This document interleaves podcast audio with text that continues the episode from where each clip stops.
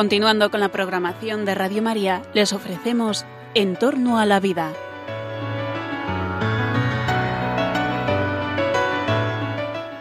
Es un espacio dirigido por José Carlos Avellán y Jesús San Román.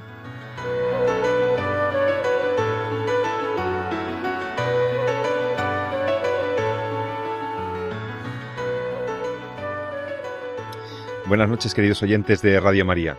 Os saluda José Carlos Avellán en el comienzo de este fin de semana en el que en Radio María te ofrecemos, como sabes, tantos contenidos, tantos programas, tantas actividades interesantes en este tiempo de Adviento, en el que nos preparamos para el gran acontecimiento de la historia, para rememorar, revivir y disfrutar de la alegría de la encarnación de nuestro Señor. La Navidad. La Navidad viene ya, queridos amigos, y esto es motivo de enorme alegría, enorme esperanza, y, bueno, pues para todos los voluntarios de Radio María, y yo el primero con a la cabeza de este equipo de este programa, os deseamos lo mejor y que disfrutéis muchísimo y que, y que vuestras casas se llenen de gozo, de alegría y de esa fraternidad cristiana que es la que verdaderamente da la felicidad. Bueno, pues en este programa de hoy de Entorno a la Vida, en esta noche, hemos eh, preparado algunos contenidos muy interesantes eh, excuso la, ausencia de hoy de, mi compañero y querido amigo, el profesor Jesús San Román, que está por un viaje de trabajo fuera y, no, regresaba a tiempo este viernes como para estar con, con vosotros, con ustedes, pero, pero que sin duda, si Dios quiere, retornará para nuestro siguiente programa. Eh, de todas maneras, me he hecho acompañar de personas extraordinariamente cualificadas, como ahora verán. Así que, bueno, ahora tendremos ocasión de, de tratar los temas con la profundidad que este programa eh, siempre propone. Un programa en el que, como sabéis, asumimos los topics, los asuntos, las, los temas de máxima actualidad de esa ciencia que se llama la bioética, de esa reflexión eh, interdisciplinar que, que, se ha constituido en una verdadera disciplina científica y que, que se llama bioética porque trata de la ética o de la moralidad de los actos humanos que tienen que ver con la vida humana, con la protección y, respeto a la vida, la dignidad de la persona, eh, los temas que tienen que ver con la, más allá de la ética médica y de la deontología de las profesiones sanitarias, la bioética intenta proponer que, bueno, ¿qué es lo que debe hacer un ser humano? ¿Y qué es lo que no debe hacer frente a la persona humana doliente, la persona enferma o la persona que nace o la persona que muere? Pues todos los, esos son los temas de la bioética, ética de la vida humana. Bueno, pues em, hoy en el programa eh, queremos eh, abordar diversos asuntos. Algunos fueron tratados recientemente en la última reunión de la Pontificia Academia Provida del Vaticano, ese órgano del que se dotó el, Vaticano y que asesora al Santo Padre sobre las cuestiones mm, debatidas en el ámbito de la bioética y en la promoción y defensa de la vida humana. Eh, y tenemos, tenemos aquí en el programa a Elena Postigo, profesora de Humanidades, de Antropología y de Bioética en la Universidad Francisco de Vitoria de Madrid y que es miembro de experta de este equipo que tiene el Papa en Roma. Buenas noches, Elena. Buenas noches, Pepe. Encantada de estar aquí con vosotros. Bueno, se me ha olvidado decir que además ella es colaboradora con la dirección de la Fundación Jerome Lejeune eh, en España, en, Madrid, y es, eh, es amiga y sabéis que es habitual de este programa, la profesora Postigo, con la que espero que podamos tratar los, algunos de los contenidos más interesantes que se debatieron en ese grupo experto que, como digo, asesora al Papa Francisco y que viene asesorando a los diversos papas en, eh, pues, en los, en los temas, en los siempre difíciles, controvertidos y delicadísimos temas de, de la bioética. Y en, y en la segunda parte del programa, pues, me gustará tratar con vosotros mm, y analizaremos la profesora Postigo y yo un caso práctico, un caso real, para saber si, bueno, cuál es nuestra, el análisis que podemos hacer de la experiencia de unos eh, médicos de un hospital de Miami en los Estados Unidos de América que eh, les llegó un enfermo al hospital gravemente afectado, pues en un estado crítico e inconsciente, un enfermo además diabético con dificultades mm, eh, cardíacas y, pulmonares. Y el, el, el, caso se plantea cuando los médicos inician maniobras para eh, reanimar a este paciente que, que, está en estado, insisto, crítico. Aplican los protocolos eh, habituales para recuperar para, para, la vida y para la conciencia a este, a este enfermo, este señor, 70 años, ya digo, además con un problema de alcoholemia, etcétera. Y cuando eh, preparan al señor en la camilla de la, del hospital, en la urgencia, pues se encuentran con que tiene tatuado, grabado con tatuaje en su piel, en su pecho, una inscripción muy clara. No se me resucite. Do not resuscitate. Em, con la firma debajo, suya, también tatuada. Entonces los médicos tienen una duda, una duda protocolaria, una duda médica, una duda moral, de si debían o no seguir adelante con ese proceso. Bueno, este caso lo trataremos eh, también en el programa porque me parece que es, es interesante ver cómo las personas quieren hacer valer sus voluntades, su autonomía, al máximo hasta el punto de tatuárselas en la piel y qué debe hacer un médico o qué puede hacer la sociedad ante una declaración de voluntad así expresada, ¿no? ¿Qué validez tiene? ¿Qué alcance puede tener? ¿Qué eficacia? ¿Qué vigencia? ¿Y qué efectos? Bueno, eso lo trataremos después. Vamos a, vamos a ir con la actualidad, con la actualidad más, más inmediata, que, que tiene que ver con, y por la que está aquí fundamentalmente también la profesora Elena Postigo, mm, que, que ella además ha seguido las sesiones directamente como miembro de la Academia Pontificia Provita. Yo no sé si quieres glosar antes de empezar con los temas que se trataron allí, los temas que interesan al Papa, los temas que interesan a los monseñores y a los expertos allí reunidos. Eh, antes de tratar esos temas, meternos en el Vaticano, meternos en las, en las intríngulis de los debates que allí se trataron. Elena, aclárale por favor a nuestros oyentes, por si alguno no lo conoce, qué es esto de la Academia Pontificia por la vida, por la defensa de la vida humana, y eh, brevemente qué funciones tiene, para qué sirve, para qué está ahí. Sí. Pues, eh, bueno, en primer lugar, muchas gracias por la invitación y por estar aquí con ustedes, con los oyentes en el día de hoy para hablarles de, esa asamblea que tuvo lugar a comienzos de octubre y para trasladarles un poco los contenidos más importantes que allí se, se dijeron. ¿no? Bueno, la Academia Pontificia para la Vida es una institución fundada por San Juan Pablo II en el año 95-94, no recuerdo mal, eh, no recuerdo bien la fecha exacta, eh, con la finalidad de estudiar, de reunir a un conjunto de expertos académicos que mm, provienen de distintas latitudes y de todos los ámbitos implicados en las acciones sobre la vida humana, luego la biología, la medicina, la farmacia, la reflexión filosófica, la teología, mm, la economía, ¿por qué no?, etcétera, la pastoral, etcétera, eh, con la finalidad de estudiar las cuestiones, los nuevos dilemas éticos que se plantean a estas intervenciones sobre la vida humana y asesorar a la Iglesia, al Papa, en documentos concretos, ¿eh? mm, no necesariamente encíclicas, sino también instrucciones, etcétera, sobre estas cuestiones. Esta institución nace, como digo, en el año 95 por un deseo expreso de San Juan Pablo II y se nombra como primer presidente al eh, profesor Jérôme Lejeune, que a la sazón había sido el descubridor de la trisomía 21 eh, décadas antes. ¿no? ¿Por qué? Porque mm, San Juan Pablo II y el profesor Lejeune, que ya pertenecía a la Academia eh, Pontificia de las Ciencias, se dieron cuenta que era importante crear una academia no que hablara de todos los problemas de las ciencias en general, sino uno en particular que tuviera en especial bajo, eh, digamos, su punto de mira eh, las cuestiones relativas a la vida y a la familia, que van inseparablemente unidas. Así nace esta academia con, en sus estatutos, mm, los primeros estatutos que tiene, eh, se enuncia cuál es la finalidad.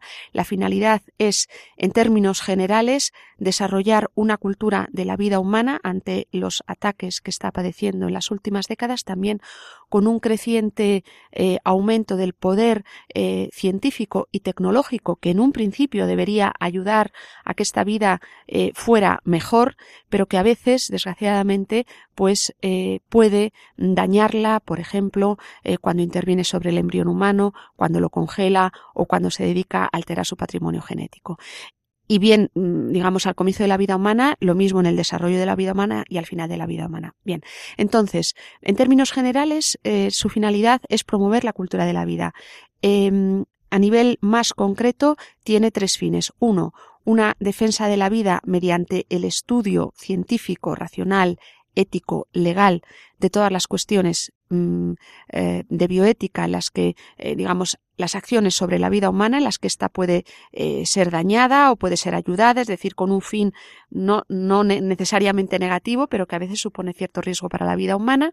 Por lo tanto, estudiarlas en profundidad, ver cuáles son todas las implicaciones, elaborar documentos que sirvan tanto para la Iglesia, eh, digamos, para el Vaticano, el Papa y el Vaticano, elaborar instrucciones que sirvan a nivel global y después también para orientar en casos concretos a las personas que quieran pedir consejos sobre determinadas intervenciones, actuaciones, etc.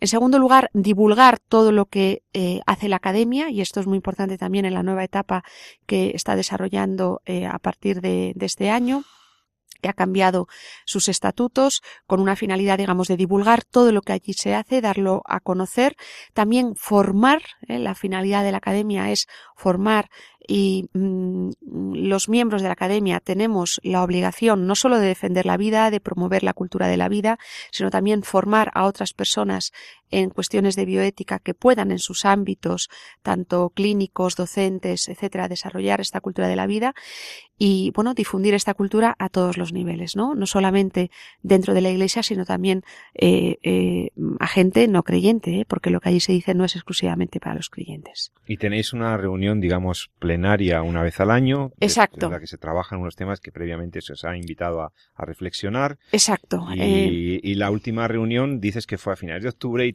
dimos aquí una breve noticia, una semblanza, porque Papa Francisco hizo una, o sea, salió una nota de prensa que resumía un poco su, su conferencia, esa locución inicial que tiene a los miembros de la academia. No sé si, al, final o al principio suele hacer. Eh, en medio, este año ha sido en medio, depende de la disponibilidad del Santo Padre. O sea, ya se habían empezado a reunir y él habló, y entonces eso salió en prensa y nosotros lo comentamos aquí en Entorno a la Vida, en Radio María, estuvimos comentándolo, pero fue muy breve y habíamos prometido a los oyentes que, que les eh, que envidiaríamos a alguna persona como tú de excepción eh, que tiene la, oportunidad de estar en esos debates para hablar un poquito más sosegadamente del contenido de esos debates. Bueno, entonces, en esa última reunión que tuvisteis, los expertos de todo el mundo que están en esta, en esta, en este grupo experto tan cualificadísimo, la verdad es que es una maravilla los nombres de la gente que, que sea, que, que trabajan ahí, que colaboran con el, con el Papa, que haga un buen magisterio, ¿no? Y una buena, eh,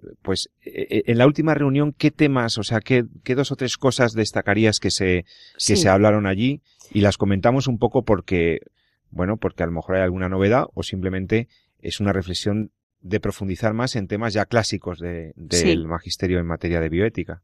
Muy bien, pues mira, eh, este año en realidad em, el tema general de la Asamblea 2017 fue acompañar la vida humana en la era tecnológica. Es decir, ah, ese era el título, acompañar la vida humana en, la, era, tecnológica. Era un título muy genérico, muy amplio, pero en el fondo era una mm, eh, digamos, se creó con el deseo de hacer, primero, mm, también teniendo en cuenta que este año era un año de cambio, había sido un año de cambios, no voy a entrar ahora en el detalle, probablemente algún oyente estará al tanto, eh, se cambiaron los estatutos de la academia, cambiaron algunos de los miembros, etcétera. Era un momento, digamos, para retomar y reunirnos todos en torno a un tema quizás más general, no tan novedoso como otras reuniones que hemos tenido, que por cierto aquí remito a nuestros oyentes, tienen la página web de la academia, pueden ver todas las asambleas plenarias que ha habido desde que éstas comenzaron en la siguiente página web www.academiavita todo junto, academiavita.va, V-A, Vaticano. Va.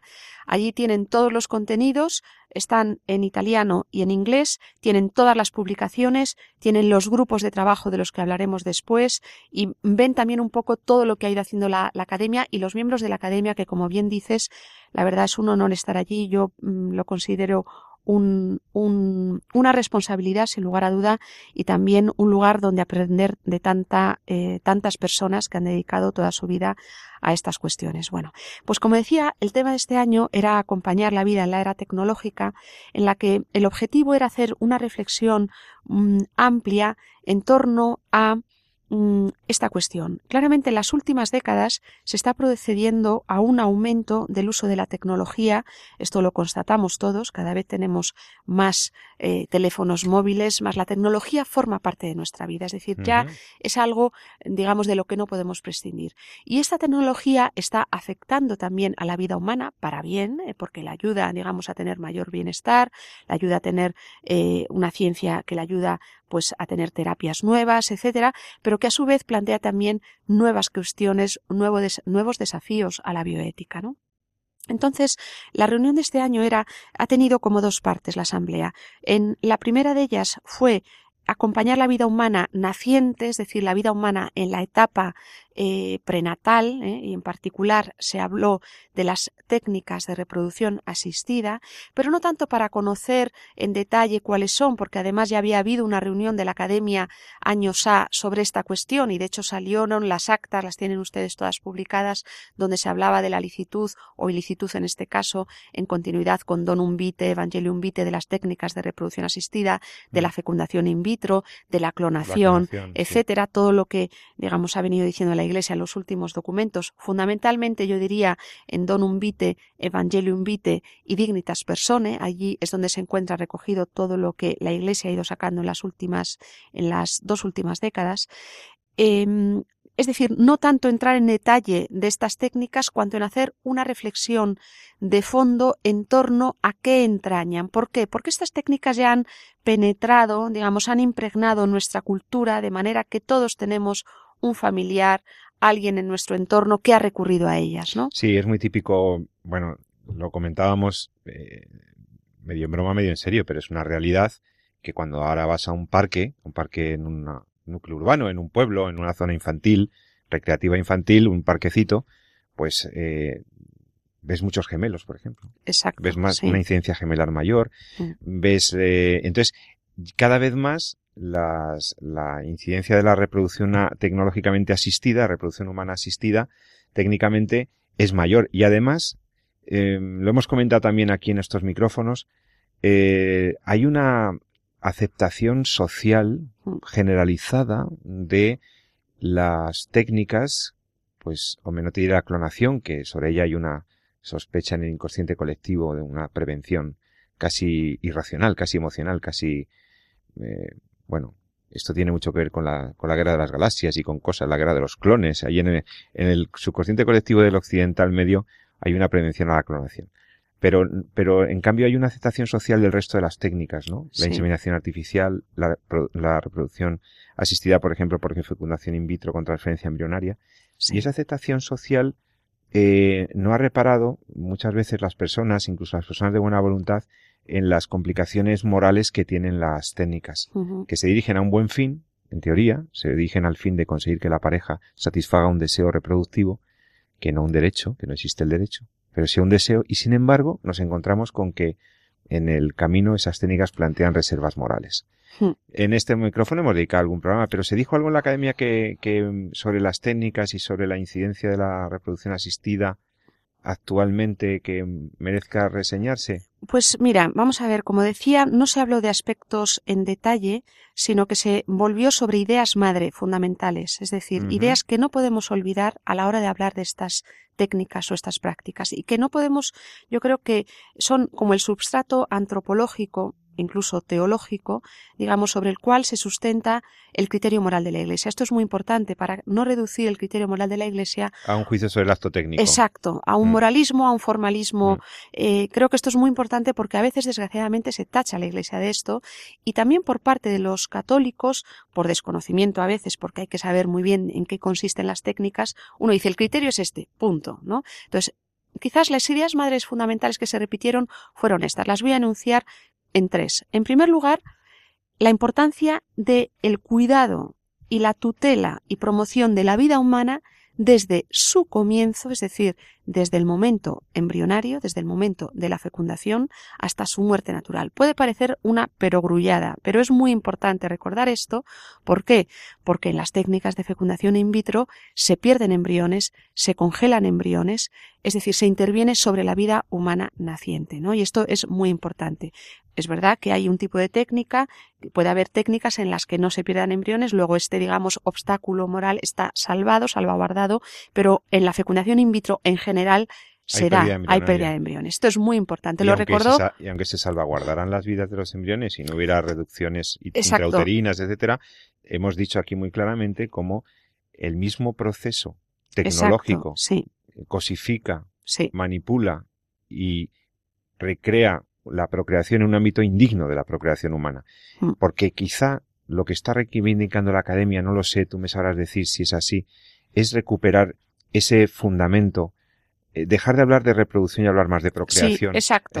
De la participación en un plan divino. Exacto. es ahí donde es el fondo del asunto. Exacto. Es ahí donde voy. Mira, esta primera intervención, la primera intervención la hizo, fue una introducción la doctora Mónica López Barahona, presidenta de la buena amiga que está de este programa. Bien, exacto. la, alma mater de este programa. Pues eh, Mónica, quien muchos de los oyentes seguramente conocerán, habló de esto y acto seguido intervino el profesor Adriano Pesina, que es un catedrático mm, de bioética de la Universidad Católica de Milán, recordando este aspecto que tú estabas mencionando. Y me voy a permitir leer sus palabras que fueron muy, muy bonitas y muy interesantes como filósofo que capta siempre, ¿no? digamos, la profundidad, la enjundia de estas cuestiones. Dice, la generación humana no es reductible a un acto a una función, a una intención, sino que es una relación interpersonal, hombre-mujer, en la que interviene también Dios de alguna manera, que se despliega en el tiempo y que esta relación interpersonal entre hombre y mujer, insustituible, ¿eh? porque el hijo no puede ser un mero objeto de un deseo individual de uno de los dos, sino de los dos, y que se limita a veces a una delegar esto en el médico, es decir, a veces se, se, se traslada el deseo de los padres, la acción, al médico que realiza la, la acción técnica, ¿no? Es decir, se reduce a una mera acción técnica. Y esto hace que de alguna manera se permite a la biotecnología sustituir en el laboratorio su función reproductiva, reduciendo todo a un mero mecanismo. Se habló mucho, se hizo una crítica al reduccionismo reproductivo técnico, es decir, volviendo un poco sobre la idea eh, inicial, el, el Congreso iba sobre esto, ¿no? Cómo la tecnología está sustituyendo el acto humano. El acto humano está sustituyendo por lo tecnológico. ¿eh? Al día, quién sabe si dentro de cinco, cinco décadas eh, tendremos el útero artificial y es decir, no, no será, será prescindible el ser humano. Claro, aquí estamos hablando de un travolgimento, se dice en italiano, no sé qué palabra utilizar para, para eh, decir esto, es decir, un, un terremoto de lo que son las bases mismas de la vida humana, una sustitución del acto humano en el que interviene Dios por un acto meramente técnico. Y esto es importante, no nos olvidemos que aquí se está dando algo importante, ¿no? Estamos hablando con la doctora Elena Postigo en este tu programa En torno a la vida, en Radio María. Elena Postigo, profesora de Antropología, de Bioética y miembro de la Pontificia Academia Provita del Vaticano. Estamos hablando sobre los contenidos, lo que se discutió en Roma hace eh, escasamente un par de meses, pero que tiene una enorme importancia para nosotros, como cristianos, como católicos y como ciudadanos. Lo que dice la Iglesia sobre estos temas es tan humano, es tan, es tan, eh, tan cercano a nosotros, que, que seas o no creyente, eh, te interesa. Te interesa porque la Iglesia además tiene una autoridad moral por el grupo de expertos que reúne allí y una autoridad científica por el grupo de expertos que está allí, hablando de estas cosas. ¿Qué pasa en el inicio de la vida? ¿Cómo se debe proteger la vida naciente? Pues lo primero que hizo la academia, como veis, es volver al fundamento, volver al fondo del asunto. Ya no es una cosa entre dos que dicen, bueno, vamos a poner, como quien dice, voy a poner un, un una nueva decoración en mi casa, voy a poner un hijo. No, mire usted, eh, esto es una cosa que todo el mundo entiende que tiene una enorme responsabilidad, que tiene una enorme trascendencia que es, que forma parte de la contribución, digamos, de nuestra participación, de nuestra cooperación, porque Dios así lo quiso, necesaria en su actividad creadora, y que, y que tiene una trascendencia también moral, porque no se puede hacer de cualquier manera. Mm. El acto de, el acto procreativo no puede ser un acto de dominio de los cónyuges o un acto de simplemente de producción tecnológica. Producir un ser humano repugna al ser humano. Los seres humanos no se producen. Se, producen las cosas en las fábricas. Se generan con amor, claro, ¿no? Se generan, se, se, es el fruto de un amor que se da en un ámbito concreto, digno de la persona humana, fuera del cual, eh, pues, eh, estaríamos atentando contra la dignidad del ser humano. Bienvenidos los niños, por supuesto, que nacieron de esa manera. Son, son criaturas divinas, maravillosas, exactamente igual de valiosas. Faltaría más con la misma idéntica dignidad, así también lo reconoce el derecho, eh, las leyes, pero tenemos que reflexionar sobre lo que estamos haciendo con la tecnología reproductiva. Una cosa es ayudar a que una vida pueda venir al mundo, ayudar a unos padres que tienen dificultades para tener hijos, y otra cosa es esta revolución tecnológica que, que, que ha inundado el ámbito de la generación humana. Doctora Postigo, entonces, ¿en la vida naciente algo más? Sí, otra idea muy interesante, un aspecto del que nunca se había hablado en la academia, quizás porque no es un tema estrictamente de bioética, pero sí colateralmente le toca, ¿no? Y es la tercera cuestión que quería eh, mencionar, era la no reducción de la paternidad y la maternidad a un proceso biológico. ¿En qué sentido? En el sentido, y aquí habló eh, una profesora también de la Católica de Milán, Chiara Giaccardi, habló de la adopción y de la acogida como formas a considerar por aquellos padres que no pueden procrear de forma natural. Y esto creo que dentro de la Iglesia quizás no le hemos prestado la debida atención, aunque cada vez hay más asociaciones, grupos que se dedican a promover esto. Es decir, en positivo, promover la adopción, promover la acogida. En particular, esta Chiara Giaccardi tiene cinco hijos propios y acaba de acoger otro, otro hijo eh, Qué maravilla. Sí, generosa, ¿verdad? Eh, ella me lo contaba un día, íbamos en el autobús hacia el Vaticano y me contaba su experiencia, porque yo había visto en Twitter, ella había subido la foto de espaldas de, de una persona que se veía de, de color, no sé si indio o egipcio, no recuerdo ahora mismo la nacionalidad. decía, Elena, hemos acogido, no sabes lo que ha sido de mi familia, ha sido una maravilla. Entonces, Kera Jacardi habló justamente de esto, es decir, habló de nuevas formas de paternidad, que en el fondo han sido formas de toda la vida, la pues adopción, que tenemos que ayudar a desarrollarlas. ¿Por qué? Porque es dar una vida digna a esas personas que existan.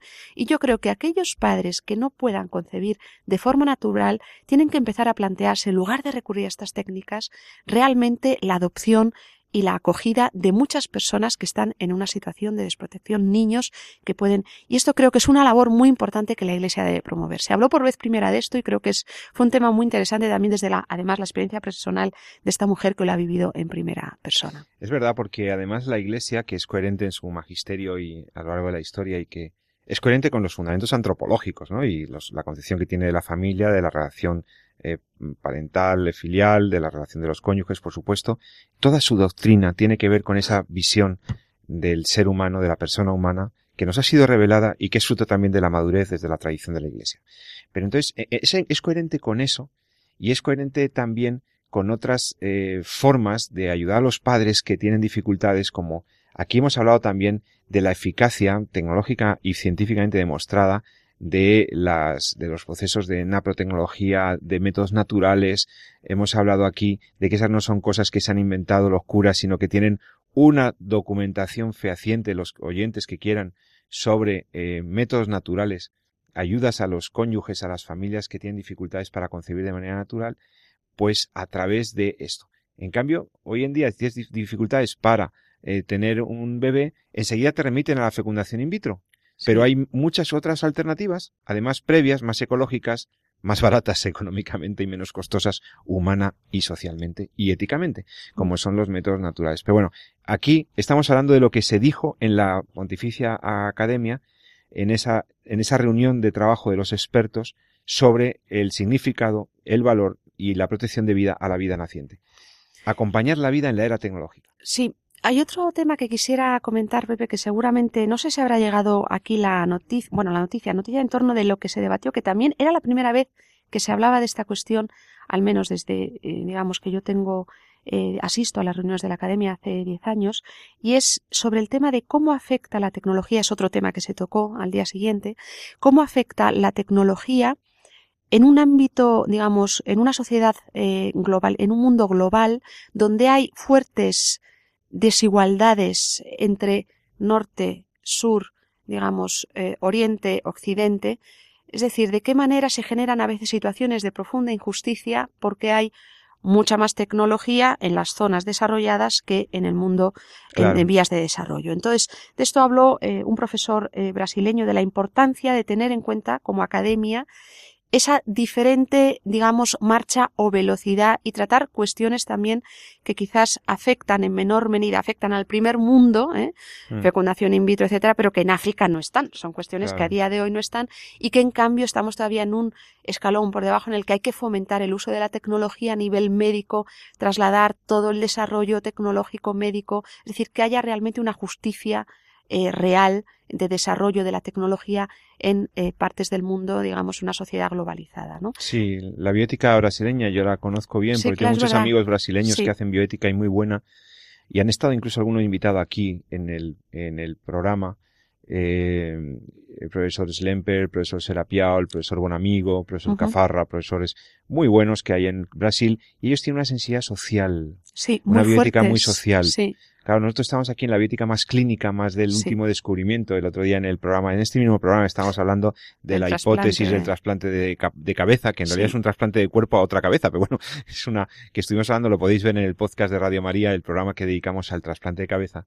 Y en cambio en Brasil, por ejemplo, y en otras latitudes, están en, en, en no, no abandonan la biótica clínica, por supuesto, la siguen atentamente, pero tienen urgencias de carácter social, de transferencia de tecnología, de prevención de salud pública, el tema del SIDA, el tema de las, pandemias, las nuevas adicciones, el acceso a recursos sanitarios de manera equitativa. Son problemas que les surgen más, les acucian más a ellos. Sí, les acucian más y al Santo Padre esto le preocupa. El, el Papa, como sabemos, tiene una especial sensibilidad hacia estas cuestiones, entonces se dedicó eh, una parte de una mañana a tratar esta cuestión con eh, intervino el padre Bochatey, que además probablemente conocerás ahora mismo, obispo auxiliar de La Plata, y este eh, brasileño Marcio Fabri. ¿no? Bueno, en la última parte de la última mañana se dedicó a tecnología y final de la vida humana, o sea, de qué manera afecta la tecnología a la vida humana, alargar la vida innecesariamente, todo el tema del ensañamiento terapéutico y los cuidados paliativos, que es una cuestión a la que ahora mismo la Academia está dedicando especial atención y ha creado un grupo de trabajo específico sobre esta cuestión, sobre cuidados, paliativos, dirigido por el profesor Carlos Centeno, experto en paliativos de la Universidad de Navarra, que está llevando a cabo un programa eh, auspiciado por la Academia de Desarrollo de Cuidados Paliativos, no solo en el primer mundo, donde también es necesario, pero sobre todo en el tercer mundo, es decir, y países en vía de desarrollo. ¿eh?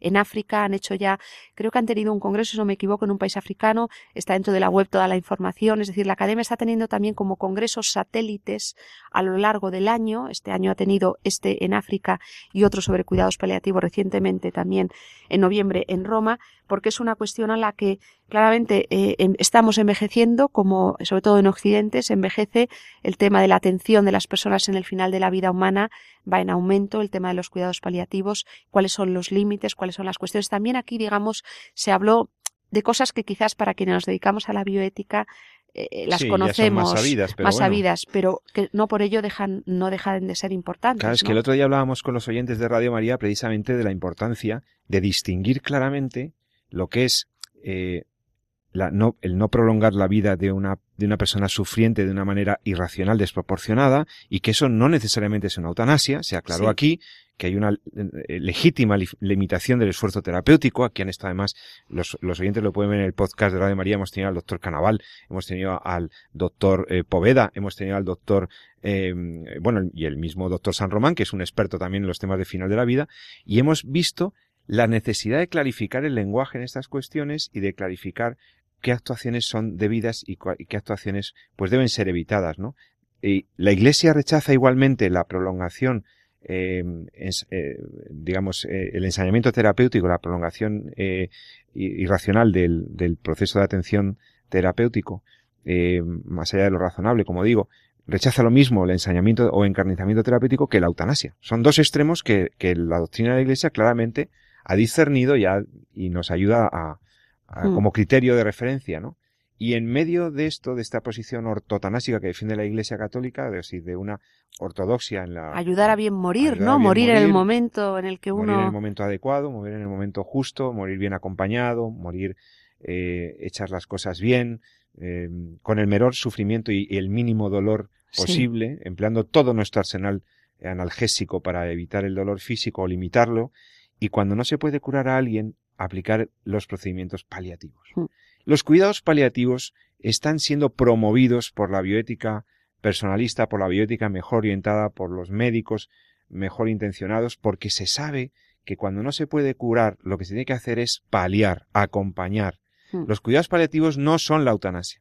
Los cuidados paliativos son lo que todos nosotros desearíamos tener en caso de tener dolor o sufrimiento y o sufrimiento, ese acompañamiento técnicamente, médicamente organizado y protocolizado por el cual se nos minimiza el dolor y se nos acompaña en el proceso del morir de una manera eh, conforme con la lex artis y aquí hay expertos especialistas ya en España que se dedican a formarse en cuidados paliativos. Sí, no solamente médicos, porque también, enfermería, psicólogo, atención humana, social si es necesaria, por supuesto espiritual, es decir, todo el conjunto de los cuidados, entendiendo a la persona en su dimensión más integral y más completa, que en el fondo son los que hace que la persona se sienta acompañada en ese momento y muera serenamente, ¿no? Que eso es lo que promueve la Iglesia. ¿eh? ¿Qué se dijo sobre pues el final de la vida? Una frase que me, quedan pocos minutos antes del descanso.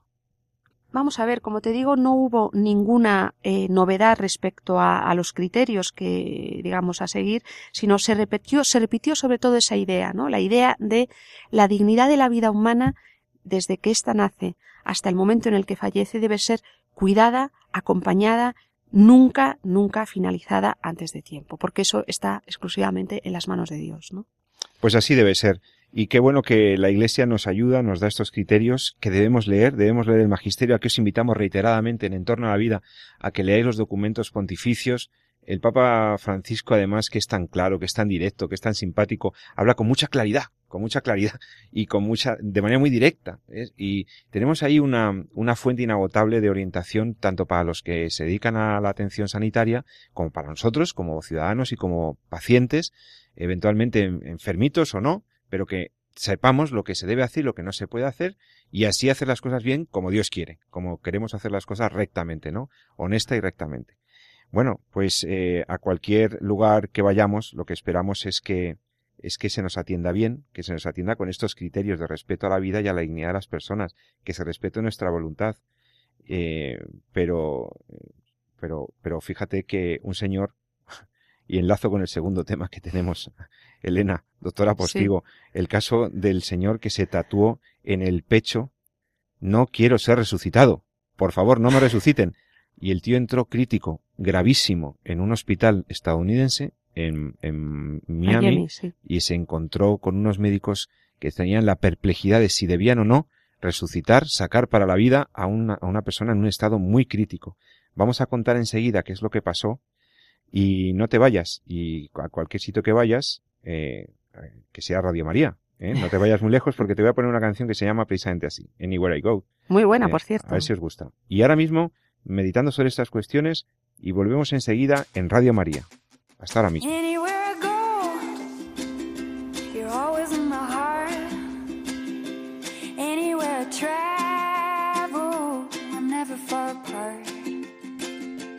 I can get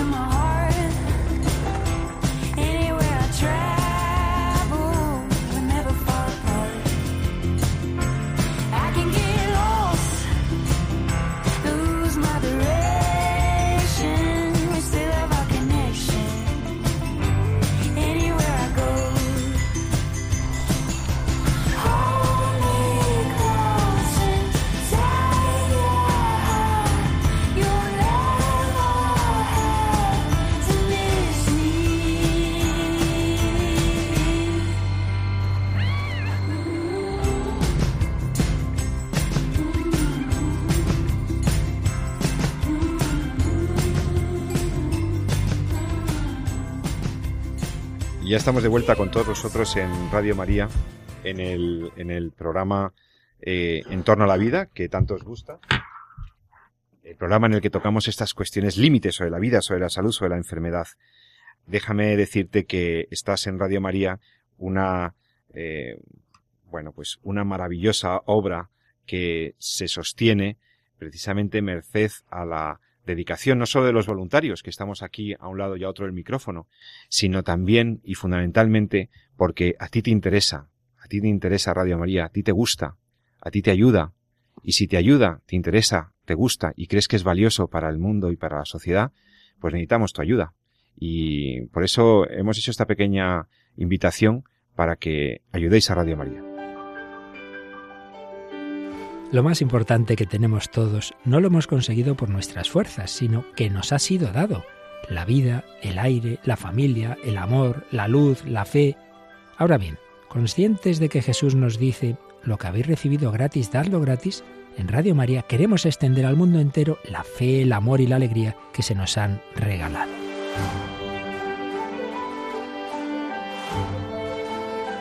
En este tiempo de Adviento y Navidad queremos agradecer a muchas personas que han recibido estos dones el que quieran colaborar a llevárselos a otros a través de la radio de la Virgen. Pero recordamos que también nos dice el Señor, pedid y se os dará. Por eso, junto a la acción de gracias, pedimos al Señor, a la Virgen y a cada uno de vosotros vuestra ayuda, en forma de oración, voluntariado y donativos.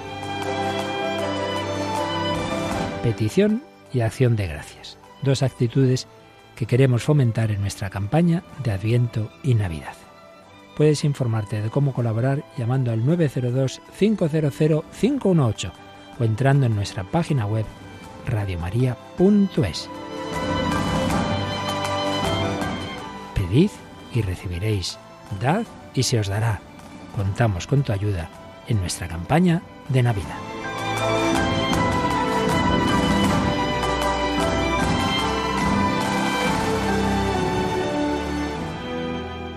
Bueno, pues qué mejor ocasión que el Adviento o la Navidad. Te habla José Carlos Avellán en Entorno a la Vida. Recuerda que siempre puedes ayudarnos y que puedes además eh, aportar tus iniciativas y tus sugerencias para este programa en nuestro correo electrónico. El correo de Entorno a la Vida es entorno a la vida arroba. Entorno a la vida arroba. Este es tu programa. Estoy hablando hoy con la doctora Elena Postigo profesora de bioética, experta asesora del Vaticano. Fijaos que estamos hablando de los contenidos de la última, hemos estado hablando en la primera parte del programa de los contenidos que se discutieron en la última reunión de la Pontificia Academia. Pero en esta última parte del programa queríamos analizar un caso que nos ha llamado la atención, un caso verdaderamente curioso. Eh, lo encontramos en el The New England Journal of Medicine, una revista eh, británica que, que suelen enviarle al editor casos un poco provocadores, casos muy interesantes como este, en el que presentan el caso de una persona que presumiblemente pues eh, había bebido, tenía algo de sí, tenía problemas de alcoholemia, había entrado en el hospital de Miami con una en este hospital importante con una con graves padecimientos, es diabético además, eh, tiene un historial de obstrucción pulmonar, de enfermedad crónica de obstrucción pulmonar, diabetes, eh, bueno, está fatal, está fatal, entra, entra en, eh, pues no está en parada, pero está el hombre inconsciente, en estado crítico, y entonces los médicos pues le preparan para la intervención y cuando van a reanimarlo se encuentran con un tatuaje del cual tenéis fotografía en, este, en las referencias de prensa que, se han, que, que ha trascendido sobre este caso, tenía el tipo tatuado en el pecho, do not resuscitate. O sea, que no me resuciten.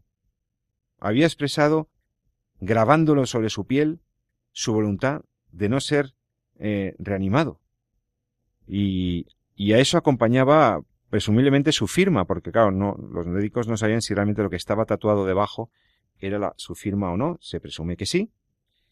Y claro, ellos no podían consultar con ningún familiar ni con nadie la voluntad real de este paciente porque venía inconsciente y además indocumentado. No tenían los documentos, no podían contactar con ningún familiar ni amigo que pudiera clarificarles si esto era realmente la voluntad de este señor. si no hacían algo los médicos, se podía morir ahí mismo. Pero él había dejado grabado con un tatuaje en su pecho que no quería ser resucitado. Todos los esfuerzos que, que pudieran realizar los doctores debían dirigirse a ello, pero contrastaba, se oponía, la voluntad manifestada por este señor, aparentemente manifestada en esta, en esta grabación en la piel. Entonces, fíjate, Elena, lo que pasó aquí. Los médicos perplejos deciden consultar con, con el comité de ética, eh, asesoramiento ético, los, sí, del mismo hospital, porque, porque, claro, no lo tienen claro. Teóricamente, su posición sería no actuar de manera que tu actuación sea irreversible, y por lo tanto lo que convenía era atenderle y, mm. por tanto reanimarle, resucitarle, RCP, lo que hubiera que hacer. Sí. Pero parece ser que eh, en ese debate no todo el mundo opinaba igual en el hospital. Bueno, pues efectivamente estamos ante un caso más. La bioética siempre nos pone en este tipo de situaciones que son situaciones complejas en las que yo creo que para valorarlas, bien, hay que conocer bien en detalle el caso concreto. Es verdad que nos has contado algunos de los, digamos, de, este paciente en concreto, pero yo aquí me atrevo a plantear por de pronto dos asuntos desde el punto de vista eh, bioético. El primero es la validez real de un tatuaje en el pecho eh, de una última voluntad expresada mediante un tatuaje en el, en el pecho. ¿Por qué? Primero, porque, es decir, se puede configurar, tú aquí como jurista seguramente podrás contestarme a esta pregunta, se puede configurar como una eh, decisión o, eh, digamos, formal, legal, válida de últimas voluntades o bien y es la duda que yo planteo, creo que es una duda razonable, o bien en realidad ese tatuaje se lo pudo poner en otro momento y a lo mejor en este momento piensa de otra manera, esa decisión de no resucitar solamente es aplicable en situación de coma, estado vegetativo o incluso si está en muerte cerebral o en una situación normal de una parada cardiorrespiratoria como consecuencia de un infarto. Es decir, hay muchos aspectos por delimitar en no reanimar o no do not resuscitate, ¿no? Mm, yo personalmente, si hubiera sido un médico ante esa situación, y además en España, porque claro, el contexto español y el, estadounidense cambia, eh, yo hubiera reanimado, porque estamos ante un paciente, yo considero, segundo aspecto, que no es un paciente terminal y por tanto no. se configuraría con una suerte de ensañamiento terapéutico la reanimación. Este paciente a lo mejor una vez que sale de esa parada sale adelante y tiene una vida eh, con buena calidad de vida, ¿no? Es decir, eh, no lo sé, ¿eh? Claro, no sé cómo lo ves. que se hablan de últimas voluntades manifestadas por un paciente pues que ya tiene alguna enfermedad, como ese señor, una enfermedad eh, pulmonar crónica, etcétera, eh, siempre hay que tener en cuenta que bueno, la autonomía del paciente es un derecho.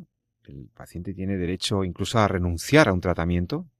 Esto en España está contemplado incluso en la legislación de manera expresa. Aunque esta renuncia al tratamiento tiene algunas limitaciones, no es absoluta este derecho, como no puede ser de otra manera, pero tienes el derecho a renunciar a un tratamiento. En el caso de personas eh, en una situación eh, terminal, eh, pues procede a actuar en cada caso conforme al ex artis. Es lo que ha dicho, es lo que has dicho muy bien, ¿no? Realmente hay que ver en cada caso qué es lo que convenga hacer, porque eh, si no hay un documento de instrucciones previas fehacientemente eh, consultado, formalizado adecuadamente, que conste en el registro de, de que, que, existe en España. Hay registros autonómicos y hay un registro central que va recopilando todos los documentos de instrucciones previas. Si no consta de manera fehaciente eh, la voluntad del paciente manifestada en un documento protocolizado de manera adecuada, los doctores pueden tener sus dudas y es normal y razonable que se planteen que más bien lo que deben hacer es defender la vida de su paciente. Y, y, si, y si un paciente renuncia a un tratamiento, lo que hay que proponerle es una alta voluntaria en respeto a su, a su voluntad manifestada de manera clara. Porque, claro, siempre se plantea ante las voluntades últimas dos elementos. Primero, cuándo, de qué manera podrían tener validez, o sea, cómo deberían estar formalizadas para que les otorguemos una eficacia. Segundo, qué valor tiene en el tiempo, es decir, la vigencia de, una, de un documento, de una afirmación que a lo mejor hiciste hace 20 años, cuando todavía tu enfermedad no era más que un, una posibilidad remota y, y, no era una cosa que te, que te está molestando ahora. Y tercero, el valor de la revocación. la necesidad de que, de intentar que el paciente ratifique o reafirme su voluntad de manera oral o de manera actual, y si no se puede, pues ver, mm, ver efectivamente qué valor tienen esos, esas voluntades expresadas formalizadas que, que, por ejemplo, en España se puede hacer ante notario, ante el funcionario del registro, ante dos testigos, con una serie de, con una serie de requerimientos y de limitaciones, pero se, se puede hacer en un documento privado, en escritura pública, en un documento de apoderamiento, notarial. Se puede hacer de muchas maneras, pero hay que hacerlo bien para que eso tenga una eficacia. Aquí el tipo no porta un documento de instrucciones previas de últimas voluntades o un living will, como dicen allá. Mm. No tiene un documento formalizado. Llega en unas condiciones terribles de salud, eh, fatal, y, y si no se hace algo, este señor se les muere ahí en el hospital. Entonces fíjate el papelón que tienen los médicos, porque el tío ha puesto, ha, ha, redactado esa frase en su pecho, no en un documento válido. Claro, tiendes a pensar que si un tío se ha grabado eso.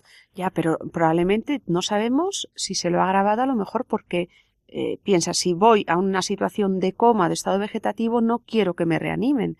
Pero esto no es esa situación. Estamos hablando de un señor de 70 años que tiene una enfermedad pulmonar con diabetes. Yo conozco personas de esa edad que tienen todas esas complicaciones. Eso sí, con alcohol mucho alcohol, probablemente era un eh, alcohólico, entonces eh, está en esta situación, vale. Pero respiraba por sí mismo, ¿eh? Ojo. Es decir, claro. y el, el, corazón le funcionaba. ¿Qué pasó? Al final se paró el corazón y no reanimaron. Es decir, el paciente murió porque fue empeorando gradualmente, ¿no? Y no le reanimaron. ¿eh? No le reanimaron, se siguió la recomendación del Comité Ético Asistencial, asesor de ética, que, que, quiso creer que si una persona de una manera tan clara había escrito eso en su pecho, pues que eso tendría un valor, que había que atenderlo. Y realmente a mí me plantean muchas, muchas dudas, porque ni las circunstancias del sujeto, ni, ni la validez de esa formalización siquiera en la piel. Yo sé que, es, que, que si una persona se graba eso, pero vamos, imagínate este señor que estaba bajo los efectos del alcohol cuando se grabó el tatuaje. Sí, pero. Y se le ha quedado eh, ahí para siempre. Pero. Es que no sabemos. Eh, José Carlos, ¿no crees que el deber del médico como médico, en primer lugar, es aquello que beneficie al paciente, el principio de beneficencia, ¿no? Sin caer en el principialismo, pero que es fundamental, es decir, salvaguardar la vida del paciente. ¿eh? Personalmente, a mí como dilema, se me hubiera, como médico, perdón, se me hubiera planteado el dilema y probablemente hubiera intentado reanimar. ¿eh? Aquí nos hace falta Jesús, ¿eh? el médico, a ver qué, qué estaría, eh, qué hubiera hecho en esta situación, ¿no? Sí, o sea, una cosa es la que nosotros tenemos el deber mm, legal de atender lo que es la autonomía de un paciente que está reconocido en la legislación, Sí. pero que ese, ese deber tiene unos límites, ¿no? De hecho, los, los formularios de instrucciones previas, los documentos de instrucciones previas, estos testamentos vitales, pues ya, se ya lo hemos comentado alguna vez aquí, pero recuerdo a los, a los oyentes que como cualquier otro documento que en el fondo plasma tu consentimiento o no a un determinado tratamiento o a una línea de actuación sobre tu cuerpo, pues tienen unos límites, ¿no? De- tu poder de decisión tiene unos límites. Yo no puedo eh, prever o pedir algo que sea contrario a la ley o al derecho en general, al ordenamiento jurídico en general.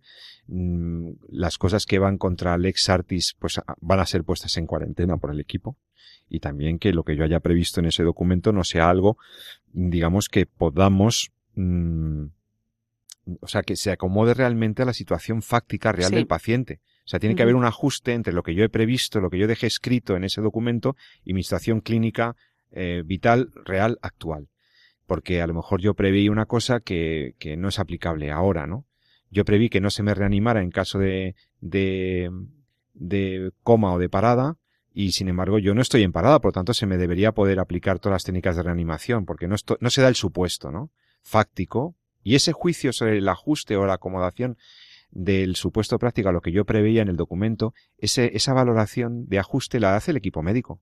O sea, la hace el equipo médico. Luego, al final, los doctores son los que velan por nuestro bien, intentando respetar siempre nuestra autonomía. Aquí se debía haber hecho caso de un, de un tatuaje. Pues fíjate, hicieron caso de lo que había puesto en un tatuaje. Dudo que en España hubiera tenido una eficacia eh, tan grande, sinceramente. Sí no porque seamos beneficentistas o paternalistas, sino porque creo que hay una forma estatuida legalmente para formalizar una, una voluntad anticipada, ¿no? Eh, pero bueno, aquí entraríamos ya en algo. El doctor Avellán hizo su tesis sobre el tema de la autonomía y creo que es importante. Eh, aquí veríamos qué límites tiene la autonomía. Yo no creo que la autonomía sea absoluta. ¿eh? No tenemos. Prefiero hablar de libertad. No tenemos una libertad absoluta. No nos damos la libertad. No. Y por lo tanto, hay una línea, digamos, en la bioética contemporánea que es considerar que la autonomía es absoluta y personalmente mm, no estoy tan de acuerdo, ¿no? Pero bueno, esto nos llevaría muy lejos, creo, y creo que es hora de, de ir cerrando, si no me equivoco. ¿eh? Estamos. Efectivamente, hemos querido traer el caso para que nos demos cuenta de las dificultades a las que se, se presentan los médicos en los, los intensivistas, los internistas y la gente de paliativos en los momentos finales de la vida. Respeto a la autonomía, sí, pero no la autonomía manifestada de cualquier manera y no una autonomía hipertrofiada y fuera de cualquier límite, porque eh, por encima de todo está el valor de la vida humana.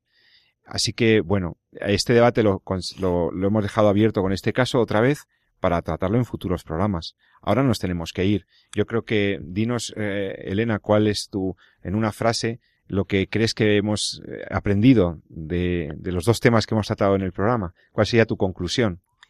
Mi conclusión así para cerrar sería cuidar de la vida humana, ¿eh? cuidar de ella, ¿eh? nunca eh, maltratarla, nunca, por supuesto, eliminarla.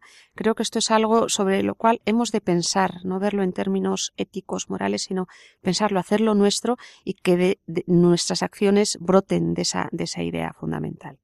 Pues nada, que así sea, que la vida que nos llega con, la vida con mayúscula que nos llega en Navidad, que nos llega en muy poquitos días, pues eh, sea fecunda y maravillosa para todos vosotros, queridos oyentes. agradezco a la doctora Elena Postigo una vez más su presencia en este programa, profesora de la Universidad Francisco Vitoria, asesora del Vaticano en la Pontificia Academia Provida. Gracias, Elena.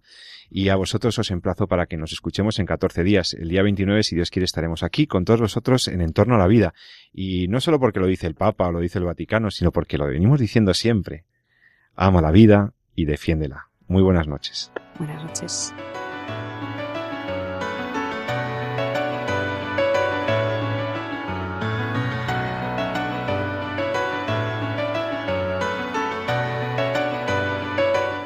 Han escuchado En torno a la vida con José Carlos Avellán y Jesús San Román.